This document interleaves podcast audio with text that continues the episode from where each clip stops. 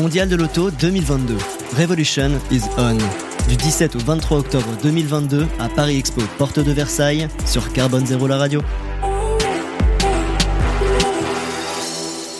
Le mondial de l'automobile, euh, c'est euh, toute la semaine euh, à Paris, porte de Versailles. On va parler hydrogène tout de suite avec Christophe Schramm. Bonjour Christophe. Bonjour. Produit marketing et stratégie chez Symbio. Alors quelques mots déjà sur Symbio, joint venture ou co-entreprise entre Forestia et Michelin. Racontez-nous comment ça s'est passé. Alors Symbio est né en tant que start-up en 2010.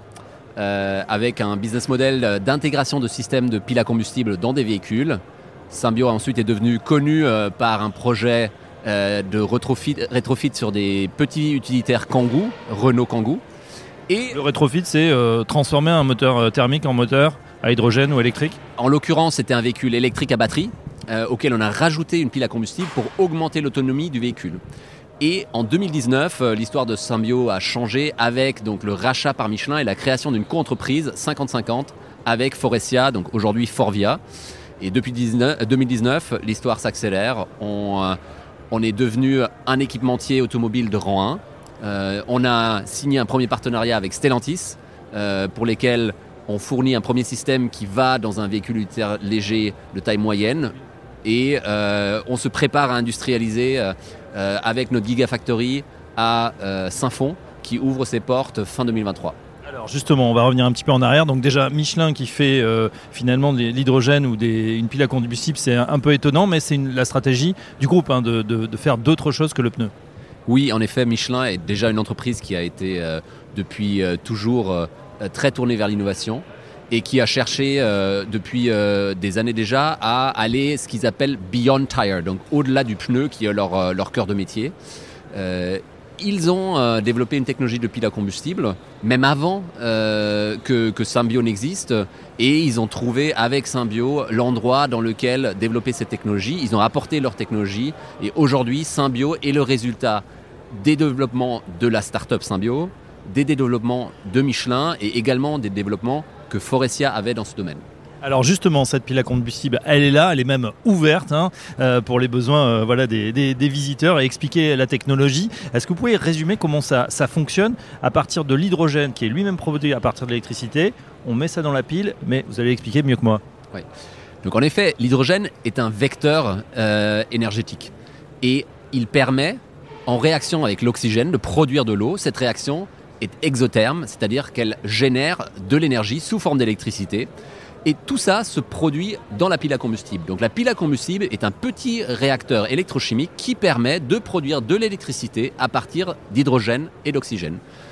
Et donc vous pouvez utiliser ce, petit réacteur dans un véhicule pour produire l'électricité qui alimentera ensuite un moteur électrique et les roues. Donc juste euh, un abus de langage, peut-être on dit souvent moteur à hydrogène, en fait c'est une pile à combustible qui entraîne un moteur électrique euh, dans le véhicule. Oui, il y a également la possibilité de faire de la combustion d'hydrogène dans des moteurs à combustion, mais ceci n'est pas une solution zéro émission. La solution zéro émission, dans laquelle il n'y a plus d'émissions ni de CO2 ni de, de particules fines, c'est avec une pile à combustible. Alors Christophe Schramm, euh, l'écueil souvent c'est que l'hydrogène ça prend de la place, hein. la molécule est très petite donc il faut la compresser un petit peu comme des bouteilles d'oxygène euh, quand on va en plongée et justement ça prend beaucoup de place dans un véhicule. Est-ce que c'est plus adapté du coup pour un véhicule, un véhicule utilitaire ou un bus ou euh, on pourrait les voir aussi dans des petites séries ou des petites voitures? Alors clairement, nous, notre cible, c'est de, fournir, enfin, de servir l'ensemble du marché de la mobilité on-road, sur route, et aussi off-road, donc euh, on va dire tout terrain dans des applications euh, euh, de type construction, mine, agriculture, chariot élévateur, etc. Mais sur route, on voit que le cas d'usage où l'hydrogène pile à combustible fait vraiment la différence, c'est le cas d'usage commercial et utilitaire. Donc des véhicules qui doivent parcourir des distances significatives, plus de 300-400 km par jour, qui doivent transporter des volumes ou des points importants, et où euh, le temps compte, le temps de recharge, évidemment, et le, temps d'autonomie, donc de circulation. Et donc, euh, on vise avec Stellantis d'abord ce segment du véhicule utilitaire léger, type euh, Peugeot Expert ou Citroën Jumpy, euh, qui euh, sont des véhicules où souvent il y a ce besoin de circuler 300-400 km par jour, de transporter jusqu'à une tonne de charge utile. Et donc c'est là que l'hydrogène offre vraiment un avantage. C'est-à-dire, vous avez la même charge utile, vous avez le même volume utile dans le véhicule que si vous aviez un véhicule diesel, mais vous n'avez pas d'émissions, vous avez 400 km d'autonomie et vous rechargez comme si c'était un diesel en 3 à 5 minutes. Voilà, alors justement, la charge, on va en parler. On précise que Stellantis va lancer donc 2023-2024 une première petite série, environ 2000 véhicules, avant de passer peut-être à l'échelle si le succès est au rendez-vous. Mais euh, Christophe, euh, l'écueil, c'est souvent la charge. Où est-ce qu'on se recharge en hydrogène? Il y a une poignée de stations en région parisienne, c'est évidemment pas du tout assez aujourd'hui pour adresser le marché. Est-ce que ça pourrait s'améliorer dans les années à venir? Alors je précise que la petite série de Stellantis est déjà en train d'être déployée.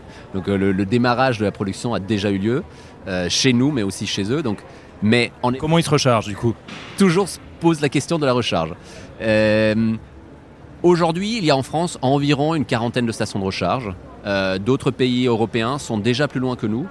On pense que pour les premiers, premières séries de véhicules, les premiers milliers de véhicules qui vont être déployés en France, des applications de type flotte, comme les taxis parisiens ou des véhicules utilitaires légers qui ont des parcours finalement euh, prévisibles ou en tout cas qui reviennent tous les soirs au même endroit, peuvent permettre euh, de passer une première étape avec relativement peu d'infrastructures. Évidemment, il faut aller bien au-delà en termes de, déploiement d'infrastructures. Donc on prévoit plusieurs centaines de stations d'ici euh, 2025 et ensuite euh, plus de 1000 stations d'ici 2030. Et on pense qu'avec ça, on, a- on- on atteindra les objectifs de déploiement de véhicules. Une dernière question qui fâche peut-être, euh, Christophe Schramm, c'est le coût de ces véhicules par rapport au bon vieux diesel, j'allais dire, qui était euh, connu hein, pour ces véhicules utilitaires, 20-25 000 euros à peu près. Est-ce qu'il y aura un surcoût beaucoup plus important, sachant que peut-être les recharges ensuite seront moins chères? Qu'en est-il du coût?